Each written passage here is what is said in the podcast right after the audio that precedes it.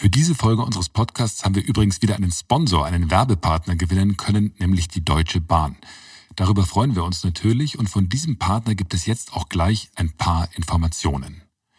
Wir tun alles, damit Sie, unsere Kunden, sicher reisen können, verspricht die Bahn und will damit klarmachen. Liebe Leute, Gäste, Reisende, wir verstehen, dass ihr euch jetzt in der Krise fragt, wie sicher ist es, jetzt gerade vor Pfingsten wieder in einen Zug zu steigen, in einen ICE vielleicht? Was muss ich beim Reisen beachten? Bin ich trotz Corona im ICE oder IC sicher?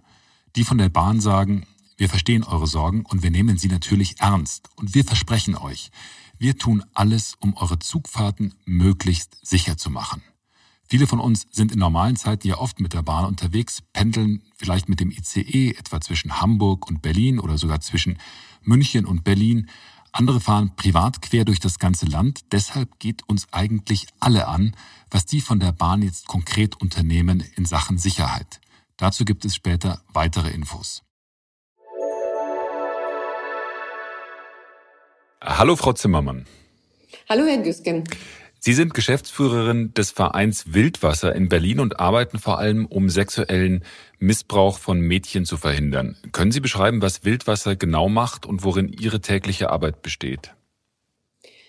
Wildwasser hat zwei Beratungsstellen für Mädchen und junge Frauen, die sexualisierte Gefahr, äh, Gewalt erlebt haben. Und die Mädchen kommen zum Teil selber zu uns oder auch in Begleitung gerade von Lehrerinnen oder von Müttern, auch von Freunden und Freundinnen. Und dann besprechen wir mit ihnen sehr genau, was sie eigentlich brauchen. Ob sie Unterstützung brauchen in Bezug auf darauf, ob sie eine Anzeige machen wollen, ob sie, wie sie sich schützen können, ob sie gucken, dass die Gewalt, die sie erfahren haben, sie in ihrem alltäglichen Leben so beeinträchtigt, dass sie da einfach ganz viel Unterstützung brauchen, auch zu gucken, wie können sie auch wirklich damit umgehen, wollen sie eine Therapie weitermachen, dass wir im Grunde so ein bisschen mit ihnen zusammenordnen, wie es weitergehen kann.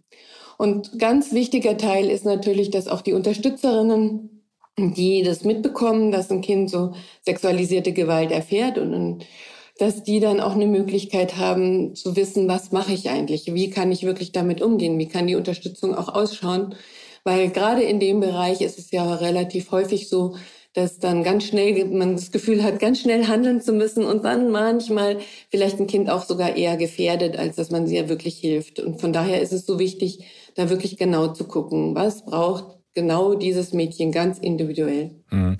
Sie haben jetzt gerade von Lehrerinnen gesprochen und auch von Unterstützerinnen. Jetzt in den letzten Wochen und Monaten gab es ja oft gar keine Schule und die Kinder konnten überhaupt gar nicht in die Schule gehen oder junge Frauen konnten auch nicht in die Schule gehen.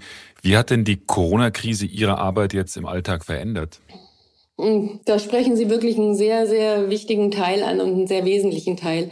Weil es, es war einfach ganz eindeutig so, dass ganz am Anfang es so war, dass wir erstmal von Mädchen ganz eigentlich fast gar nichts mehr gehört hatten, dass natürlich so eine Fantasie und so ein Gefühl war, Mensch, was passiert jetzt eigentlich auch wirklich zu Hause und wie können wir auch die Mädchen erreichen? Und erstmal sind die Anrufe sehr zurückgegangen, weil ganz, ganz deutlich war, dass die Mädchen brauchen einfach auch Ansprechpersonen, an die sie sich wenden können und mit denen sie zusammen dann wirklich auch in die Beratungsstellen kommen können. Oder sie brauchen einfach ja auch Momente, wo sie wirklich allein sind, wo sie ohne Kontrolle sind und wo sie überhaupt so ein Gefühl dafür haben, ich kann auch geschützt irgendwo hingehen. Und von daher ist es am Anfang wirklich so gewesen, dass ganz stark die Anrufe zurückgingen. Das hat sich jetzt schon wieder sehr verändert, dass wir auch viele Anrufe jetzt bekommen haben. Interessanterweise ganz viel von auch Mädchen, die schon früher bei uns waren und die eigentlich den Beratungsprozess mehr oder minder abgeschlossen hatten, aber deren System im Grunde, wo sie sich gut stabilisieren konnten, indem sie zum Beispiel in Mädchentreffs waren oder auch Sport gemacht haben oder also was zu so einer Stabilisierung auch einfach alles dazugehört, das ist weggebrochen für sie. Und das hat wirklich viele, viele sehr in so eine Dekompensation gebracht. Also dazu, dass sie eigentlich so das Gefühl hatten, boah, das, worauf kann ich mich jetzt eigentlich stützen? Und genau diese Mädchen haben sich dann zum Teil per Mail oder per WhatsApp oder per verschiedensten bei uns dann gemeldet und brauchten dann einfach nochmal auch als eine der wenigen, die diese ganze Zeit über zur Verfügung standen, wenigstens per Internet oder am Telefon brauchten dann diese Unterstützung. Mhm. Das heißt, Sie waren während der Zeit dann auch telefonisch die ganze Zeit erreichbar oder wie haben Sie das gemacht? Ja, wir waren durchgehend erreichbar. Wir haben auch unsere Telefonzeiten ausgeweitet oder haben auch, wenn wir einen Anrufbeantworter geschaltet haben, auch allen gesagt, sie sollen ruhig schnell drauf sprechen und haben wirklich innerhalb kürzester Zeit zurückgerufen. Also wir haben eigentlich diese Zeit, man kann überhaupt nicht sagen Homeoffice oder sonst irgendwas, wie da bei vielen war, sondern wir waren eigentlich, haben ganz, ganz stark die Telefonzeiten und vor allen Dingen auch die Beranet nennt sich das, wo wir die Beratung übers Internet machen, haben auch diese Zeiten äh, verlängert. Hm. Was haben Sie denn dann mit den Mädchen oder jungen Frauen gemacht, die sich dann so an Sie gewandt haben, die, äh, die sowas wie einen quasi Rückfall erlebt haben, wo die Struktur plötzlich weg war? Was, da konnten Sie ja auch nicht hingehen oder konnten ja auch nicht nach Hause kommen. Wie haben Sie denen denn dann konkret geholfen? Na doch, wir haben die ganze Zeit über auch gesagt, dass bei Mädchen, wo wir sagen, die sind so nah an der Krise und denen würde es so schlecht gehen, dass sie vielleicht womöglich in die Psychiatrie müssten, äh, haben wir gesagt, die können auch zu uns kommen und haben im Grunde das äh, beraterische Spazierengehen eingeführt. Ich glaube, wie das relativ viele gemacht haben. Und das ging eigentlich ganz gut. Also man kann sagen, wenn dann die Mädchen zu uns kamen und wir haben uns dann auf der Straße mit denen verabredet und sind dann mit denen äh, um den Block gegangen und haben mit denen dann die Sachen besprochen. Da konnten die sich wirklich ganz gut drüber stabilisieren. Mhm. Also wir haben gesagt, gerade äh, betroffene Mädchen, die so an der Grenze sind, die ganze Zeit über, wir werden sie sehen. Das ist ganz eindeutig. Unterstützerinnen und so haben wir per Zoom oder per Telefon auf jeden Fall uns da ganz gut mit denen ähm, einigen können, dass es eine Möglichkeit war, sie so zu sehen. Aber betroffene Mädchen in dieser Situation, das geht nicht. Also da waren wir ganz eindeutig, das kann mhm. nicht sein beraterisches Spaziergehen, Spazierengehen, das klingt ja super. Helfen Sie mir doch mal zu verstehen. Also ich, ich habe die Zahlen noch nicht ganz verstanden, weil es hieß ja ursprünglich zu Beginn der Krise, klar, die häusliche Gewalt wird jetzt zunehmen und jetzt sieht man so die ersten Zahlen und da ist das Bild aber nicht so ganz eindeutig, weil in einigen Ländern gibt es in der Kriminalstatistik sogar wenige Fälle. In Berlin hat die Zahl der Polizeieinsätze aber deutlich zugenommen. Die Zahl der Anzeigen jedoch ist äh, gar nicht so stark angestiegen. Wie ist denn da Ihre Einschätzung? Gab es da jetzt wirklich einen Zuwachs an Fällen von häuslicher Gewalt oder wie sehen Sie das? Also ich glaube, jetzt müssen wir an der Stelle mal sehr gut differenzieren. Also unter häuslicher Gewalt wird ja Partnerschaftsgewalt äh, auf der Erwachsenenebene äh, definiert. Mhm. Und, und wenn wir uns das angucken, da ist es ziemlich eindeutig, dass ja die Zahlen zuerst ziemlich zurückgingen. Auch im Grunde aus ganz ähnlichen Gründen wie bei den Mädchen, dass ziemlich klar war, dass Frauen in dem Moment eben so isoliert sind, dass sie keine Möglichkeit haben anzurufen. Und jetzt ist es schon so, dass die Zahlen sich wieder verändert haben. Das finde ich auch nochmal ganz interessant, da wirklich genauer zu gucken. Bei den Polizeieinsätzen war es, war es so auf jeden Fall, dass die Polizeieinsätze sich gesteigert haben, zum Teil aber, wenn dann die Polizei vor Ort war, nicht unbedingt häusliche Gewalt so stattgefunden hatten, wie es vielleicht die Nachbarn oder die, die dann in dem Moment äh, die Polizei geholt haben, sich das gedacht haben. Aber jetzt, in, ich würde sagen, erst so in den letzten zwei Wochen ungefähr, rufen vermehrt, wirklich dann auch vermehrt, und man kann das also für Berlin jedenfalls auch signifikant sehen, die Frauen an, die dann erzählen, wie die Zeit für sie war. Dass es auch am Anfang zum Teil nicht unbedingt gleich zu vermehrter häuslicher Gewalt gekommen ist, sondern dass das eher im Prozess im Grunde die Stressoren haben sich gesteigert, das ist ja ganz deutlich. Also alles, was man so an Risikofaktoren noch so dazu sagt zu häuslicher Gewalt, oft beengte Wohnverhältnisse und diese Isolation und dieses dass eben auch eifersüchtig womöglich der Mann, der Partner darüber wacht, mit dem, mit wem telefoniert sie, wo sind so Außenkontakte und so weiter. Also, dass diese ganzen Punkte sich einfach total gesteigert haben und jetzt dann wirklich, also bei den Frauen dann so weit ging, dass es eben in massivere häusliche Gewalt, so dass sie dann auch gesagt haben, ja, ich rufe jetzt die entsprechenden Beratungsstellen an. Mhm. Das heißt, kann man da sagen, nach wie vielen Wochen sich das dann so, dass das dann so eskaliert ist, dass die Frauen gesagt haben, ich brauche jetzt Hilfe? Ich finde es ganz schwer, so jetzt wirklich zu, zu verallgemeinern. Also mhm. ich denke, das kennen Sie ja vielleicht selber auch oder das kennen alle, wie es am Anfang war. Man war irgendwie mit allem Möglichen beschäftigt, hat versucht, es irgendwie hinzukriegen. Und ähm, selbst, also auch die Frage der Gewalt, so komisch das klingt, war ganz am Anfang nicht so im Vordergrund. Hm. Und ähm, ob das dann nach zwei, drei oder sechs Wochen ist natürlich auch sehr unterschiedlich. Ähm, da würde ich mich jetzt nicht trauen, das so verallgemeinernd hier hm. so wirklich zu sagen. Aber diese Steigerung ist schon was, was wir ganz deutlich mitgekriegt haben, ja. Hm, hm. Das heißt, am Anfang war erstmal Ruhe und dann kam die Eskalation. Ähm, wie, wie stark, also die Kriminalstatistiken zeigen ja immer auch nur das sogenannte Hellfeld. Wie sehr glauben Sie denn, dass die Dunkelziffer dieser Fälle von häuslicher Gewalt angestiegen ist? Also jetzt, glauben Sie, da gab es wirklich einen massiven Anstieg im Vergleich zu vorher? Also ich wäre sehr, sehr dankbar, wenn es dafür wirklich auch mehr Forschung gibt. Und das wird ja, wird ja jetzt auch angefangen, da nochmal genauer zu forschen, weil wir natürlich alle nur unsere subjektiven Eindrücke zusammensammeln können. Mhm. Und ähm, mein Eindruck ist schon, dass es eine Steigerung gab, einfach ganz eindeutig, weil eben diese Risikofaktoren zum Teil auch nochmal sehr gestiegen sind. Also gerade dieses so eng Zusammensein und so diese Möglichkeit der Kontrolle nochmal viel stärker stattfindet. Auf der anderen Seite, ähm, wir wissen es eben nicht hundertprozentig. Mhm. Es gibt diese Forschungen von den anderen Ländern und ich denke, wir haben bestimmt keinen Grund zu denken, dass es in Deutschland nicht genauso ist, weil wir sonst auch die Forschung, ich meine, es gibt ja inzwischen schon relativ viel Forschung auch zu häuslicher Gewalt und das ist ja sehr eindeutig, dass das auch in den Ländern relativ ähnlich ist. Sie sprechen jetzt von den europäischen Nachbarländern. Es gab ja in Frank ja, genau. Frankreich, Frankreich, Spanien, glaube ich, äh, genau. äh, Belgien äh, Fälle, wo das dokumentiert ist, dass die Anzahl von Fällen von häuslicher Gewalt angestiegen ist. Auch die WHO hat ja Warnungen ausgesprochen. Also da gab es ja, ja, durchaus schon empirische Entwicklungen, die genau in die Richtung gehen. Ne? Genau.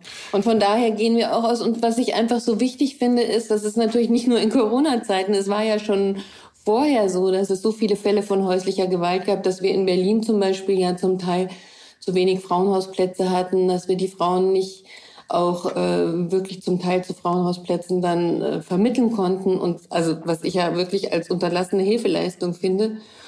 Und von daher ist es, finde ich, auch wichtig, immer noch mal so zu gucken, was, was passiert eigentlich wirklich in der Corona-Zeit. Was sind da die, die Steigerungen, die auch stattfinden, aber auf was für einem, auf was für einem Boden ist es auch?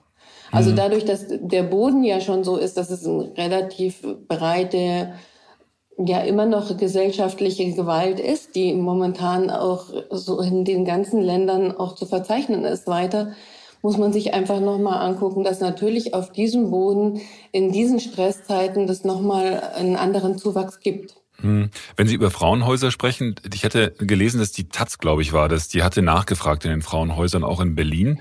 Und mhm. da war, war auch die interessante Feststellung, dass eigentlich während der Krise jetzt ähm, gar nicht so viel mehr Plätze nachgefragt worden sind als während normalen Zeiten, dass die meisten von den Betreuern und Betreuerinnen dort aber gesagt haben, also wir rechnen damit, dass das jetzt eigentlich eher nach, den, nach dem Lockdown losgeht, wenn also die, die Frauen dann auch wieder quasi rauskommen und das, was ihnen passiert ist, dort artikulieren können. Können Sie das nachvollziehen? Ja, das kann ich nachvollziehen und das ist ja genau der Punkt, den, der jetzt auch schon festgestellt worden ist, dass wirklich die Zahlen ja, also jetzt gerade zum Beispiel bei der Big Hotline in Berlin, sind die Zahlen ja gerade so in den letzten zwei Wochen so um 30 Prozent schon mhm. gestiegen im Verhältnis zum Vorjahr.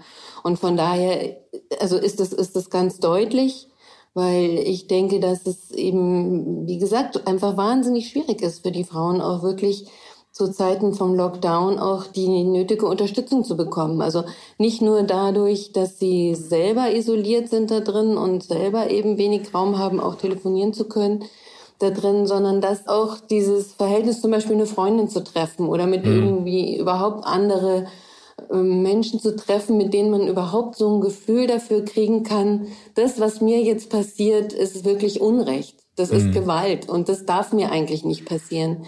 Dazu braucht es ja im Grunde äh, auch Kommunikation. Damit braucht es ja auch, ich, ich äh, unterhalte mich mit anderen drüber, was mir eigentlich passiert. Oder ich erlebe auch vielleicht äh, andere Frauen, wie die mit ihren Männern oder in ihren Familien sind. Und es gibt auch Familien, die nicht so gewaltvoll sind wie meine. Also im Grunde gibt es ja auch so, ein, so, eine gesellschaftliche Kommunikation, die erstmal notwendig sein muss, um zu spüren und um zu merken, dass das, was mir eigentlich passiert, wirklich Unrecht ist und ich habe ein Recht auf ein anderes Leben. Das heißt, diese Lockerungen mhm. würden jetzt auch mit sich bringen, dass die Frauen jetzt erst die Freiheit haben, sich tatsächlich Hilfe zu holen. Ja, auf jeden Fall. Mhm. Sie dass sie, und dass sie auch eben eine Person an ihrer Seite haben, die sie auch unterstützen kann, sich auch wirklich Hilfe zu holen. Mhm. Wir hatten ja letzte Woche schon mal eine, eine, so eine Art Vorbereitungsgespräch geführt und da hatten Sie gesagt, dass Sie gerade aus einer ähm, Telefon, aus einer Videokonferenz kommen mit Kolleginnen, die auch in einem ähnlichen Bereich arbeiten, also von anderen Institutionen, und dass sie sich da ausgetauscht haben, was für Beobachtungen da insgesamt gemacht worden sind, also in Bezug auf häusliche Gewalt, auch in Bezug auf sexualisierte Gewalt. Was haben Sie da aus, diesen, aus dieser Videokonferenz mitgenommen? Also was wirklich spannend war, waren eben so ähnlich, wie Sie es jetzt ja auch gerade aus dem Frauenhaus in Berlin, mit denen Sie geredet haben oder was Sie gehört haben in dem Taz-Interview, ähm, dass es erstmal eben wirklich nicht so war, dass wir mehr Anrufe bekommen haben. Das haben auch alle Beratungsstellen zu sexualisierter Gewalt erzählt, sondern dass es eben auch eher diesen Rückgang gab. Aber dass jetzt äh, im Rahmen der Öffnung es tatsächlich auch so einen positiven Effekt von Fällen gab, wo auch die Jugendlichen und auch die Kinder, gerade auch zum Teil kleinere Kinder, ihren Eltern in diesem engeren Verhältnis, das sie hatten, ähm, erzählen konnten, dass sie außerhalb sexualisierte Gewalt erleben. Ob das dann ein Trainer im Sport ist oder ob das bei den Nachbarn ist oder so weiter.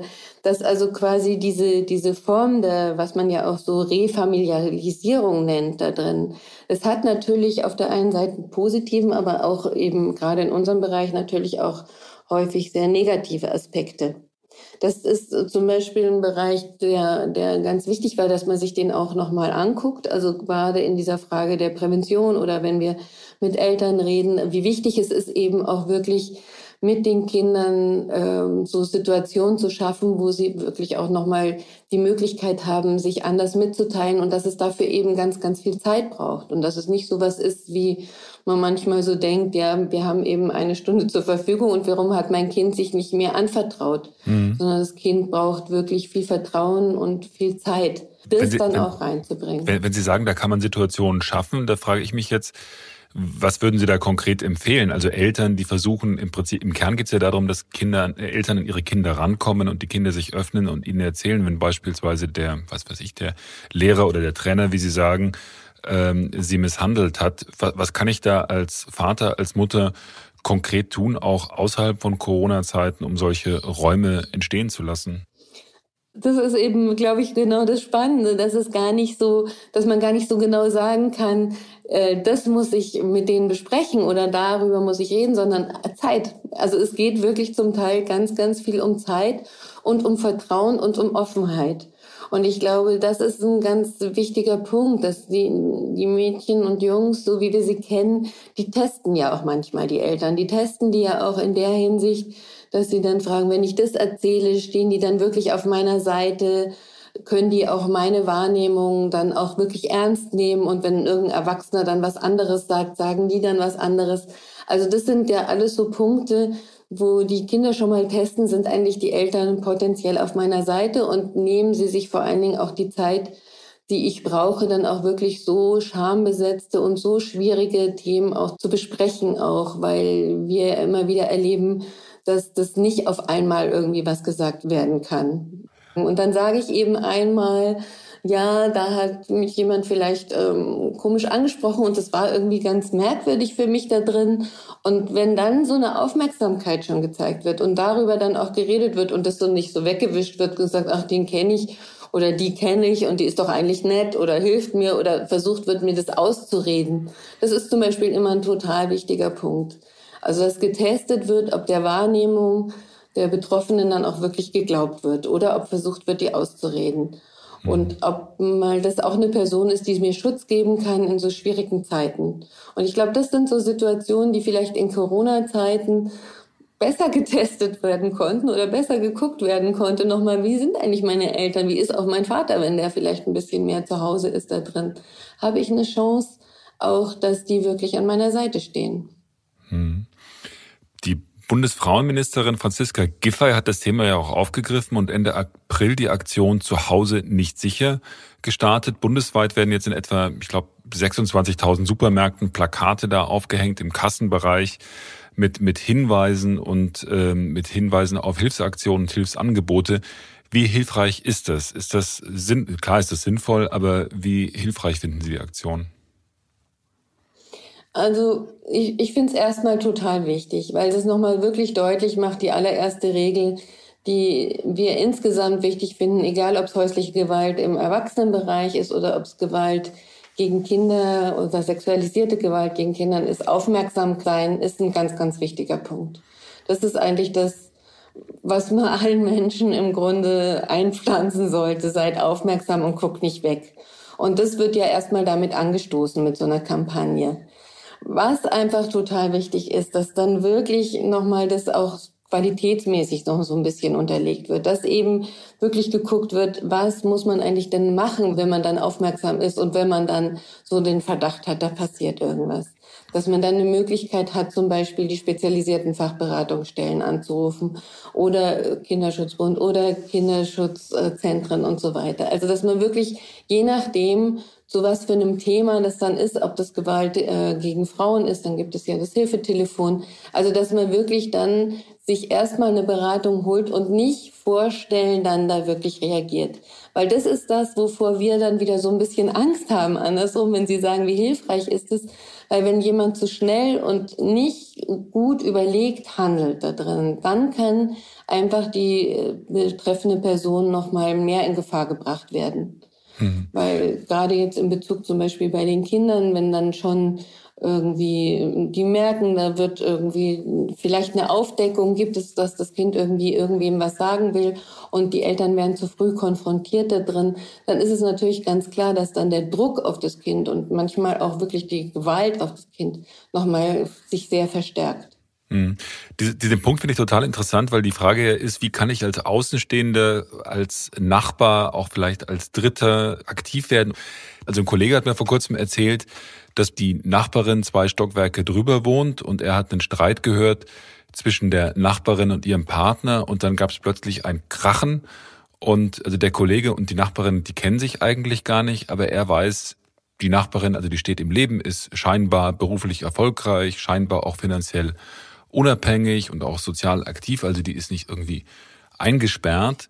Kurzes Entspricht Zeit in keiner Weise dem Typ, wo man denkt, diese Frau ist Opfer von häuslicher Gewalt. Genau, genau, genau. genau. Es ist also kein, kein, kein klassischer Opfertyp, wo man mhm, denken würde, also genau. also die, die, die braucht mhm. Hilfe und kurze Zeit später sieht er die dann trotzdem mit einem Verband über der Nase im Treppenhaus. Und die Frage ist dann, was soll der tun? Also soll der mit ihr sprechen? Soll er die Polizei anrufen? Und was, wenn die das gar nicht will? Also was, was mache ich in so einer Situation? Also ich würde jetzt diese zwei Situationen gut unterscheiden. Also in der Situation, wo man den Eindruck hat, da wird Gewalt ausgeübt, ist es total richtig, die Polizei zu holen. Wirklich in diesem Moment die Polizei zu holen und sagen, ich habe da den Eindruck, da wird, da wird massive Gewalt ausgeübt. Ob gegen ein Kind oder gegen eine Frau, das ist in dem Moment egal. Da ist es wirklich richtig, die Polizei zu rufen. Das ist ganz wichtig auch, dass dann sowohl die Frau mitkriegt in dem Moment, ja, da hören auch welche zu und ich bin nicht allen egal und diese Situation, die da auch passiert, ist Unrecht. Und auch, dass der, der Täter in dem Moment wirklich dem auch nochmal vielleicht ein Hausverweis oder irgendwas gegeben werden kann. Hm. Wenn die Situation schon vorbei ist da drin, dann finde ich es äh, total wichtig, dann nochmal zu sagen, gegen den Willen der Frau in dem Moment dann danach nochmal die Polizei zu rufen und so weiter, finde ich ganz, ganz schwierig. Sondern ich finde es wirklich richtig, dann zum Beispiel das Hilfetelefon anzurufen und sich wirklich gut beraten zu lassen, was mache ich in dem speziellen Fall. Und dann gibt es wirklich so sehr unterschiedliche Fragen, die dann nochmal geklärt werden können. Was für ein Verhältnis habe ich eigentlich? Wie nah ist es? Kann ich ähm, wirklich gut Kontakt mit der nochmal aufnehmen? Kann ich irgendwie in irgendeiner Form Unterstützung geben? Er hat es, auch die Frage manchmal des kulturellen Hintergrunds, finde ich manchmal total wichtig an dieser Stelle, weil wir oft so den Eindruck haben, es gibt diese zwei Extreme in dieser Hinsicht. Also wenn das gerade eine Familie, die nicht der Mehrheitsgesellschaft angehört ist, dann gibt es die einen, die sagen ganz schnell, ich hole die Polizei und da muss ganz schnell äh, eingegriffen werden, weil mhm. es schon auch so ein bestimmtes Opferbild gibt. Also so ganz, ganz schnell. Und dann gibt es die, die überhaupt nichts tun, aus so einem falsch verstandenen Antirassismus im Grunde sagen, nee, oder was auch als positiver Rassismus zum Teil so formuliert wird, was ich ich nicht gerade unbedingt das richtige Wort nehme, aber wahrscheinlich verstehen Sie, was ich meine. Nee, verstehe ich nicht so ganz, dass man sagt, in deren Kultur wird halt geschlagen oder oder Genau, na, genau. Ah. Genau, okay. und das gibt es eben einfach auch. Und dass dann gesagt wird, na, in der Kultur wird geschlagen und ich will mich da nicht einmischen. Und wenn ich mich einmische, dann sage ich vielleicht als Deutsche da drin, dass äh, ihr das nicht machen dürft und das will ich auf gar keinen Fall sein. Mhm. Also ich will da überhaupt nicht rassistisch sein da drin. Also solche kruden ähm, Begründungen, die welche so auch vor sich selber da drin haben, gibt es so zum Teil. Und deswegen finde ich es einfach absolut notwendig, wirklich am besten, bevor man irgendeine Intervention macht, zu sagen, ja, ich rufe wirklich beim Hilfetelefon. Es gibt ja Gott sei Dank also das bundesweite Hilfetelefon und es gibt eigentlich auch so gut wie in allen Städten nochmal spezielle Telefons, gerade zu häuslicher Gewalt, Telefonnummern wo man dann ganz genau gucken kann, was ist in dieser Situation möglich. Und gerade wenn Sie so erzählen von Ihrem Freund, der den diese Situation Kollege. oder dem Kollegen, der diese Situation hatte, da wäre es bestimmt ganz gut gewesen, da anzurufen und sich das genau zu erklären. Naja, die Frage, die, weil die Frage, die, die, die Frage ist ja schon, wenn man jemanden also jetzt nicht so gut kennt, den vielleicht irgendwie im Treppenhaus grüßt und dann äh, kriegt man das mit, also dass da jetzt was passiert, man weiß aber jetzt auch nicht genau den Hergang oder weiß auch nicht genau, was passiert ist da ist ja schon die Frage, wann ist die Einmischung dann unzulässig und wo fängt meine Pflicht an, dann Hilfe zu leisten? Und die, das ist eine ethische Frage, die ist gar nicht im Detail auch so einfach zu, zu beantworten, finde ich.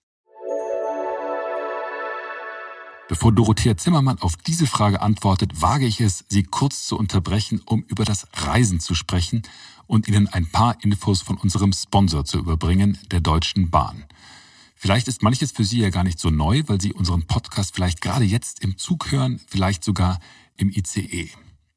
Mich interessiert natürlich besonders, was die Bahn jetzt genau tut, um das Zugfahren sicherer zu machen. Und da sagt die Bahn, macht sie eine ganze Menge. Die Mitarbeiter im Nah- und Fernverkehr etwa tragen alle Mund-Nase-Bedeckung. Und auch wir als Fahrgäste müssen das tun. Also merken, in den ICE auf jeden Fall die Maske mitnehmen. Und wenn Sie die vergessen haben, kein Problem. Im Bordbistro können Sie eine neue kaufen. Und wenn es ans Kontrollieren geht, gilt, kontrolliert wird prinzipiell auf Sicht. Also zeigen Sie einfach das digitale Ticket in der DB Navigator App oder das ausgedruckte Ticket vor. Die Züge werden übrigens regelmäßig gereinigt, vor allem Griffe und Flächen in den Einstiegsbereichen und vor allem in den ICEs gibt es in den Toiletten auch Desinfektionsmittelspender. Wenn Sie mehr erfahren wollen, finden Sie zusätzliche Informationen unter www.bahn.de slash sicherreisen. Und jetzt geht's weiter im Gespräch mit der Psychologin Dorothea Zimmermann. Ja, ähm, erstmal, also wenn man sich ja selber erstmal Hilfe holt, dann hat man ja noch nichts getan sozusagen. Deswegen ist mhm. ja dieser allererste Schritt erstmal sich beraten zu lassen, ist es da angemessen, wirklich in Kontakt zu gehen oder eben vielleicht sogar die Polizei zu rufen, ist ja quasi erst nachgeordnet. Mhm. Die Person anzusprechen, ich finde es manchmal schon ganz gut, dass man vielleicht ähm, da nochmal hingeht, wenn man gerade was mitgekriegt hat, was noch nicht in so einem Rahmen war, wo man sagen würde, ich hole die Polizei, aber hingeht und sagt, äh, ich brauche Eier zum Beispiel oder mhm. ich brauche irgendwas. Also unter einem ganz anderen Vorwand. Damit kann man schon mal deutlich machen in der Situation, Mensch, ich habe was gehört, ich bin da. Hm. Das kann zum Beispiel erstmal so eine Möglichkeit sein. Und ob sich dann da was daraus folgt oder ob daraus auch so ein Verhältnis nochmal entstehen kann oder ob da nochmal, das, das muss man sich wirklich genau angucken. Aber dass man erstmal so schaut, wie kann so eine erstmal ganz niedrigschwellige Kontaktaufnahme da drin sein? Weil es ist natürlich immer total schwierig. Es gibt immer wieder Frauen natürlich, die sich für sich entscheiden, ich will in der Situation bleiben und das, was wir von außen tun können. Und das sollten wir aber auch tun. Und das ist mehr Hilfe, als man manchmal so denkt, zu zeigen, ich bin da, ich krieg das mit. Wie, ich habe mhm. wie ist das denn eigentlich rechtlich? Wann muss ich denn aktiv werden? Gibt es da sowas wie unterlassene Hilfeleistung? Und äh, wann, wann bin ich jetzt also nicht ethisch, sondern auch rechtlich verpflichtet, tatsächlich Hilfe zu holen? Also, dass es solche Situationen gibt, wo ich Hilfe, also wo es unterlassene Hilfeleistung wäre, wäre quasi, wenn ich über die Frau stolpere, wie sie auf dem, wie sie wirklich auf dem Treppenabsatz verprügelt wird, sozusagen. Mhm. Das ist relativ hochgehängt. Ich finde zu hochgehängt für unsere moralischen und ethischen Grundsätze da drin. Da gibt es auf jeden Fall eine andere Ebene. Aber wenn Sie fragen, darf ich überhaupt Hilfe holen? Darf ich mich überhaupt einmischen? Das ist ja die andere rechtliche Frage da drin. Das Recht haben Sie immer. Wenn Sie selber sagen können, ich hatte Angst, dass einer Person da wirklich was passiert, dann darf ich auf jeden Fall auch die Polizei holen und dann darf ich auch richtig eingreifen. Mhm. Was finde ich zu dem nächsten Punkt führt, ist ja diese Frage, wenn häusliche Gewalt in einem Haushalt passiert, wo auch Kinder leben. Hm. Dann finde ich das nochmal total wichtig, dass man dann auf jeden Fall im Grunde auch eine Kinderschutzanzeige machen kann. Mhm. Weil das Miterleben von häuslicher Gewalt und manchmal wird sich ja so rausgeredet, ja, der schlägt nur die Frau und den Kindern passiert nichts. Aber das Miterleben von häuslicher Gewalt für die Kinder ist immer auf jeden Fall auch eine Gewalt gegen Kinder. Das ist, Entschuldigung, da, eine, eine Kinderschutzanzeige, was ist das genau? Eine Kinderschutzanzeige bedeutet, dass ich beim zuständigen Jugendamt dann sage, da wird äh, ein Kind Opfer, und in dem Zusammenhang muss man auch sagen, ist es selbst Opfer von der häuslichen Gewalt und Partnerschaftsgewalt, die bei den Eltern oder bei der Mutter mit einem anderen Partner ausgeübt wird. Das heißt also, das Kind ist so bedroht, wenn es weiter in dieser Familie auf dieser Ebene lebt, dann muss auf jeden Fall das Jugendamt gucken. Mhm. Aber auch in der Hinsicht ist es gut, bevor ich das mache, sich nochmal beraten zu lassen. Aber ich finde, wenn Kinder in diesem Haushalt irgendwie mitleben, dann bin ich auch wirklich da sehr aufgefordert, auf jeden Fall zu handeln. Mhm. Aber diese Kinderschutzanzeige, die stelle ich dann nicht bei der Polizei, sondern dann beim zuständigen Nein. Jugendamt. Genau, genau. Mhm. Mhm. Wo wir gerade über Jugendämter sprechen, vielleicht nochmal die Frage, äh, wie haben denn die Jugendämter jetzt Ihrer Wahrnehmung nach während der Corona-Krise funktioniert? Also man hatte ja den Eindruck, dass halb Deutschland im Homeoffice war.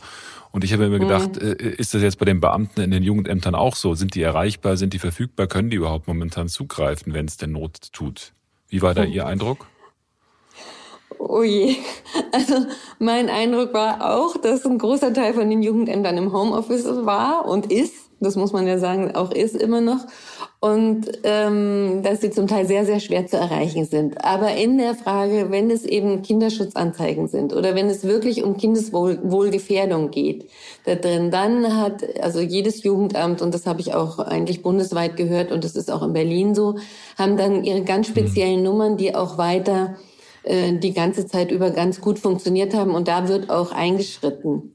Mhm. Das Problem war jetzt wirklich die ganze Zeit, dass diese, dieses so ein bisschen unter der Kindeswohlgefährdung. Also ich mache mir Sorgen und da kann vielleicht was sein oder eben aber auch diese Situation jetzt, was ich vorhin so ganz am Anfang gesagt habe, dass äh, ja während dieser Corona-Zeit diese Stressfaktoren extrem gestiegen sind zum Teil mhm. in den Familien. Und dass da es einige Familien gab, die gesagt haben, Mensch, ich brauche vielleicht auch jetzt gerade in Bezug auf die Kinderhilfe vom Jugendamt.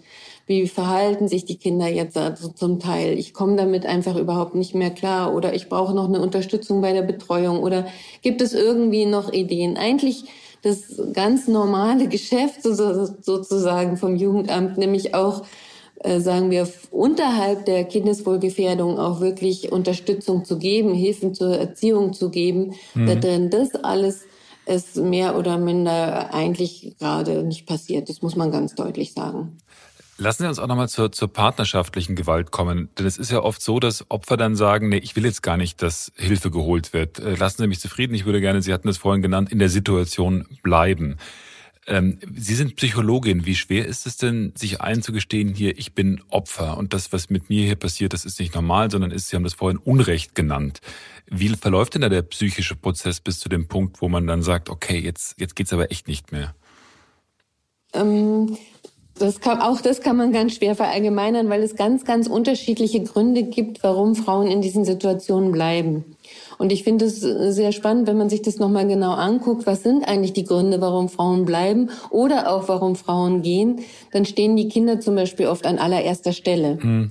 dass nämlich gerade zur häuslichen Gewalt ganz oft dazugehört, dass der Partner sagt, du wirst deine Kinder verlieren in dem Moment, wo du gehst. Ich habe die Macht, auch mit dem Jugendamt, mit den Gerichten, mit allen zu reden. Ich bin so mächtig.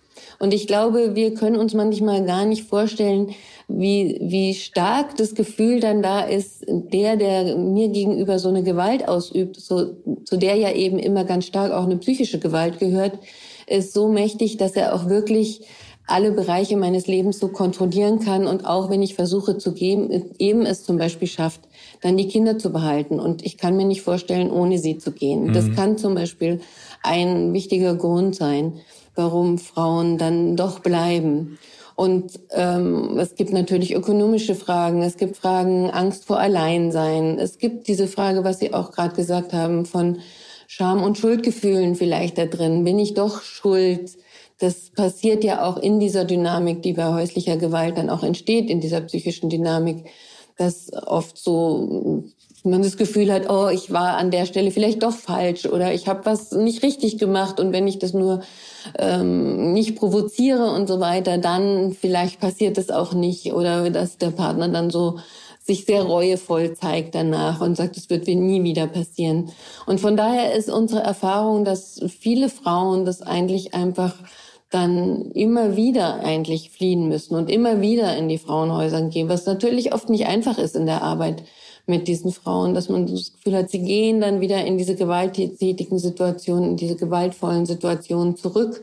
Und das ist eigentlich manchmal kaum auszuhalten, mhm. weil man auch weiß, wie sie kamen und wie sie aussahen, zum Teil, wie sie kamen.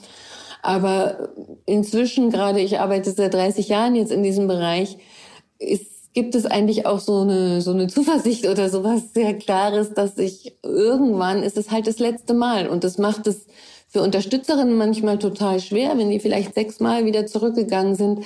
Aber beim siebten Mal sind sie dann eben, haben sie es geschafft. Und beim siebten Mal haben sie dann auch, auch wirklich die psychische Stärke und Möglichkeit und Vertrauen ins Hilfesystem. Das sind ja ganz viele verschiedene Ebenen. Und vielleicht auch Vertrauen in die deutsche Gesellschaft, weil es sind ja auch zum Teil äh, Frauen, wo auch die Frage des Aufenthaltsrechts nochmal eine ganz wichtige Rolle spielt, wo sie dann sagen können, ja, ich kann jetzt gehen und ich traue mich auch. Hm. Es heißt ja, häusliche Gewalt sei vergleichbar mit einem Rad. Also dann schlägt der Mann zu, dann tut es ihm leid, dann entschuldigt er sich, dann bereut es und dann irgendwann geht das Ganze dann wieder von vorne los. Das deckt sich ja in etwa mit dem, was Sie gerade auch geschildert haben. Also die sechs Fälle, bevor man dann sagt, ich gehe da ganz raus. Aber was ich mich ja. gefragt habe, gibt es eigentlich auch Paare, die da äh, gemeinsam rauskommen, dauerhaft? Und wie geht sowas? Wo setzen Therapien da an? Oder bedeutet das eigentlich immer, dass eine Frau dauerhaft sich dann von dem schlagenden Partner, dem Mann, dann trennen muss? Also es, es gibt ja auf jeden Fall auch äh, Täterberatung im Bereich häuslicher Gewalt oder auch Tätertherapien. Da sind wir zum Beispiel in Berlin leider relativ schlecht aufgestellt. Da gibt es leider nicht so viel, wie auch wirklich mit ihnen gearbeitet werden kann.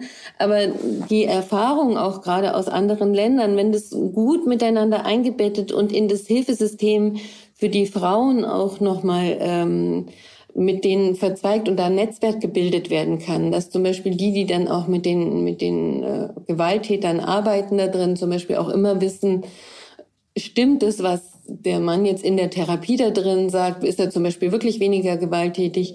Und die Frau dann die Möglichkeit hat, auch da drin zu sagen, ja, da gibt es eine Veränderungsverhaltens oder es gibt es nicht, dass es da schon zum Teil Möglichkeiten gibt, dass auch im Grunde gemeinsam was verändert werden kann.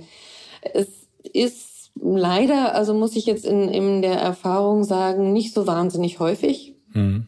dass die das wirklich zusammen hinkriegen, aber es ist möglich und ich bin auch dafür, dass es auch Auflagen geben kann und was ich zum Beispiel Auflagen für den Mann jetzt wirklich in diese Tätertherapien auch zu gehen geben sollte.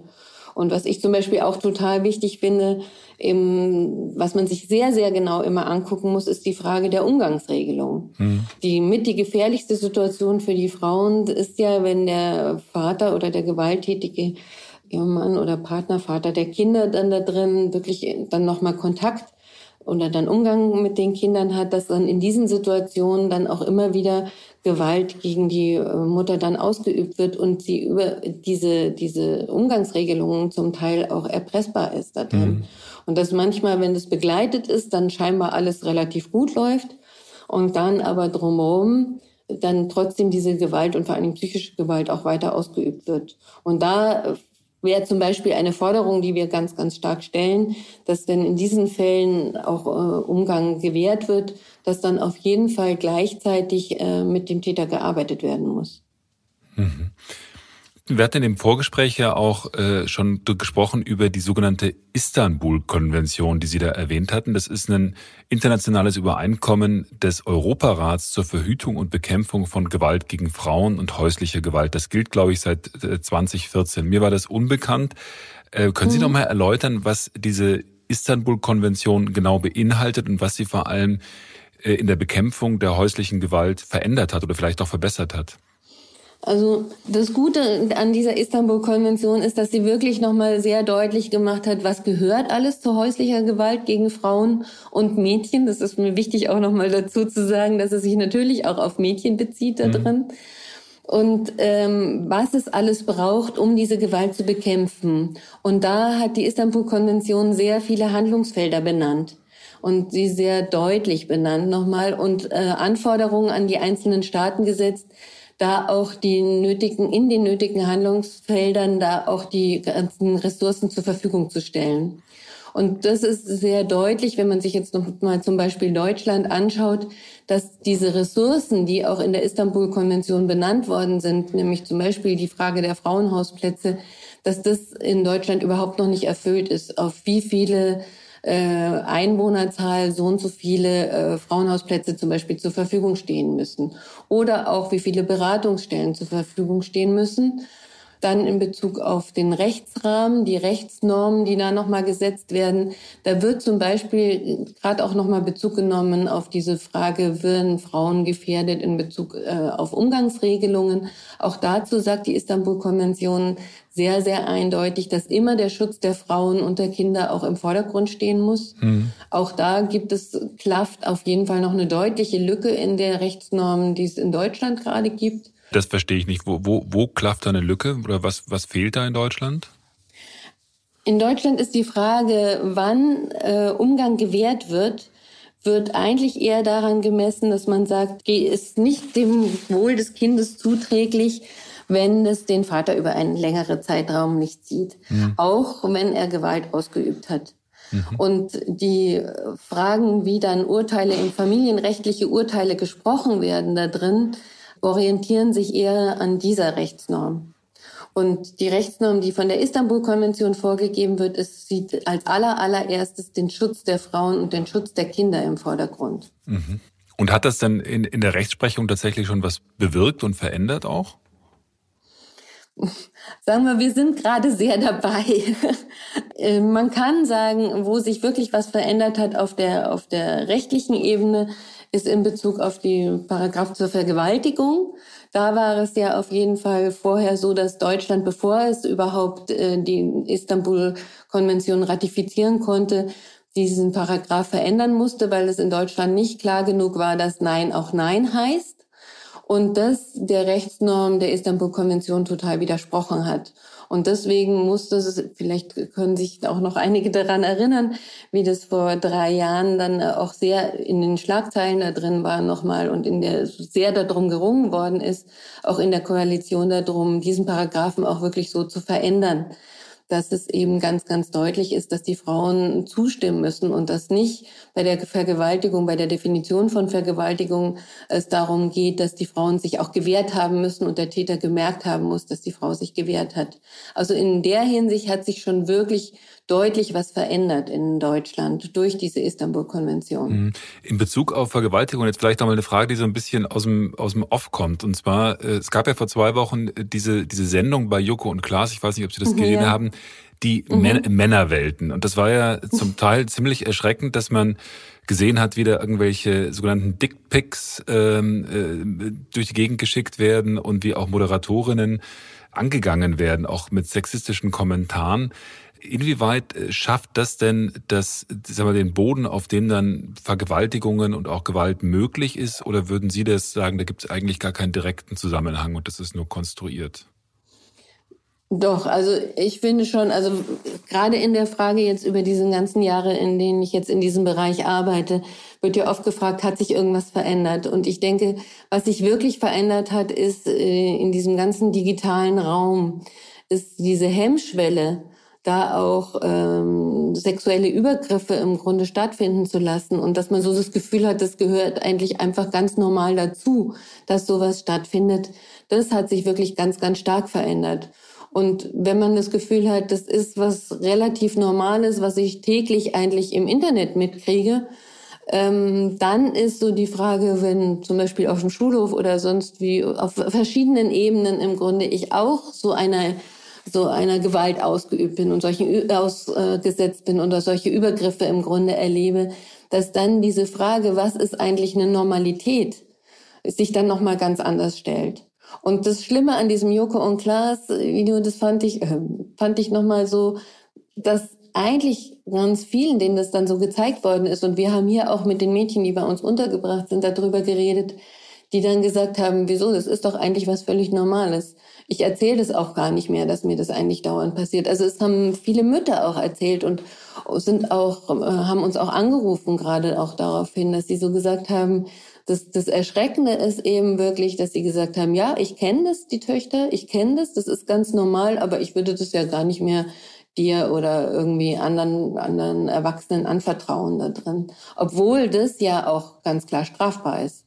Aber, aber sagen Sie mir, ich, wir hatten doch jetzt die ganzen letzten Jahre immer diese MeToo-Diskussion. Da ging es doch um Normen des Verhaltens auch zwischen den Geschlechtern. Da ging es doch genau darum, dass man sagt, also Nein heißt Nein und letzten Endes ist es strafbares Verhalten und das ist auch ethisch nicht akzeptabel und äh, wie kann respektvoller Umgang miteinander aussehen? Das ist alles, ist das alles verpufft? Gab es das nie? Oder also ich frage mich, äh, wo ist das, diese Diskussion? Nein, also verpufft ist es nicht und damit ist auch schon einiges passiert. Das ist gar keine Frage. Das eigentlich, äh, wie, wie kann man das sagen? Es sind im Grunde Wellen. Ich würde sagen, es sind Wellen, wo sich dieses Themas wieder angenommen wird. Und nicht nur diesen Themas, auch mit sexualisierter Gewalt. Also wie lange wurde schon darüber geredet? Wie viel wurde immer wieder gesagt, das geht auf gar keinen Fall? Und dann war 2010 und da gab es äh, sexualisierte Gewalt in der katholischen Kirche und plötzlich haben alle drüber geredet. Und genau war bei der MeToo-Debatte haben auch schon natürlich vorher alle gesagt, ja, das ist das, was eigentlich die ganze Zeit passiert. Und da wird immer wieder drum gekämpft, dass das äh, nicht so stattfinden darf und stattfinden soll. Und dann sagen es Prominente und dann wird es, äh, gibt es eine Welle in der Hinsicht und da verändert sich schon was von der Wahrnehmung. Und jetzt bei dem Joko und Klaas äh, Video im Grunde wieder, man kann eigentlich direkt zum Teil anknüpfen an bestimmte Punkte von der MeToo-Debatte, obwohl es natürlich da mehr um den digitalen Raum jetzt nochmal ging. Und das fand ich auch ganz wichtig, dass der nochmal so aufgegriffen worden ist, weil da eben diese Hemmschwelle nochmal viel tiefer war. Aber dieses, dieses was im Grunde dahinter steckt an ja, patriarchalem Denken oder an ähm, dem Gefühl, ja, man, man kann sich Frauen und Mädchen gegenüber in dieser Hinsicht alles erlauben. Das ist was, was ja durchgehende Begleiterscheinung dieser, dieser Gesellschaft ist. Das muss man einfach ganz klar sagen. Und wir haben manchmal das Gefühl, manchmal darf man es äh, nicht mehr so ganz laut sagen und manchmal darf man es wieder lauter sagen. Aber es bleibt. Und die Zahlen in Bezug jetzt auf sexualisierte Gewalt oder in Bezug auf häusliche Gewalt, die bleiben ja eigentlich die ganzen Jahre über gleich. Das muss man einfach sagen. Mhm.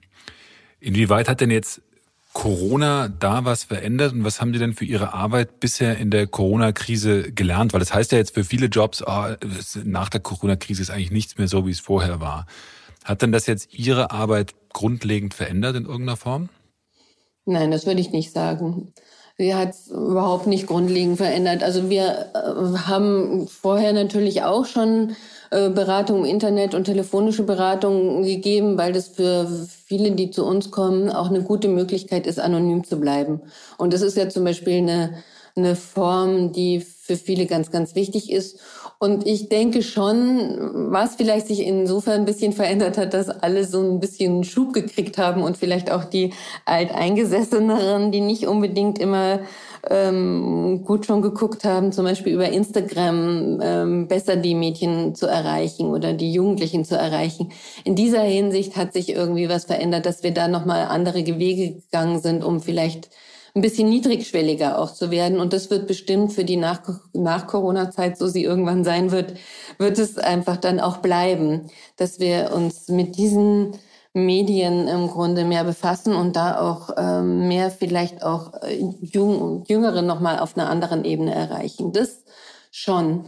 Aber sonst würde ich so sagen, ist das, was, ja, was ja sonst eben, wie ich am Anfang auch schon meinte, ja eigentlich die ganze Zeit über passiert. Die häusliche Gewalt und die sexualisierte Gewalt in, in engen Familienzusammenhängen, die ist da gewesen. Und wenn es eine Refamilialisierung gibt, so wie es jetzt einfach gerade in, Zeichen, in Zeiten von Corona einfach gegeben hat, ist es ganz deutlich, dass natürlich die Gewalt weiter ansteigt. Weil es gehört einfach auch zu dieser Form von Familie in diesem System. Das muss man einfach sagen. Es ist ein Teil, der dazu gehört. Es gibt natürlich auch einen anderen Teil, der äh, eben auch gut sein kann, wie ich schon gesagt habe, wenn sich dann Kinder eher anvertrauen können. Frau Zimmermann, ich habe jetzt in dem Gespräch ziemlich viel gelernt über Ihre Arbeit und auch über die Mechanismen, die möglicherweise zur häuslichen Gewalt führen und wie man möglicherweise auch dagegen vorgehen kann. Ich wünsche Ihnen für Ihre Arbeit alles Gute. Vielen Dank für dieses ziemlich instruktive Gespräch und würde mich freuen, wenn wir uns irgendwann nach dieser Corona-Krise widersprechen würden. Vielen Dank Ihnen. Sehr gerne, Herr Güsken. Danke. Tschüss. Tschüss. Bedanken möchte ich mich noch einmal bei unserem Sponsor, der Deutschen Bahn und allen, die unterwegs sind. Mit welchem Verkehrsmittel auch immer wünsche ich jetzt eine gute Fahrt.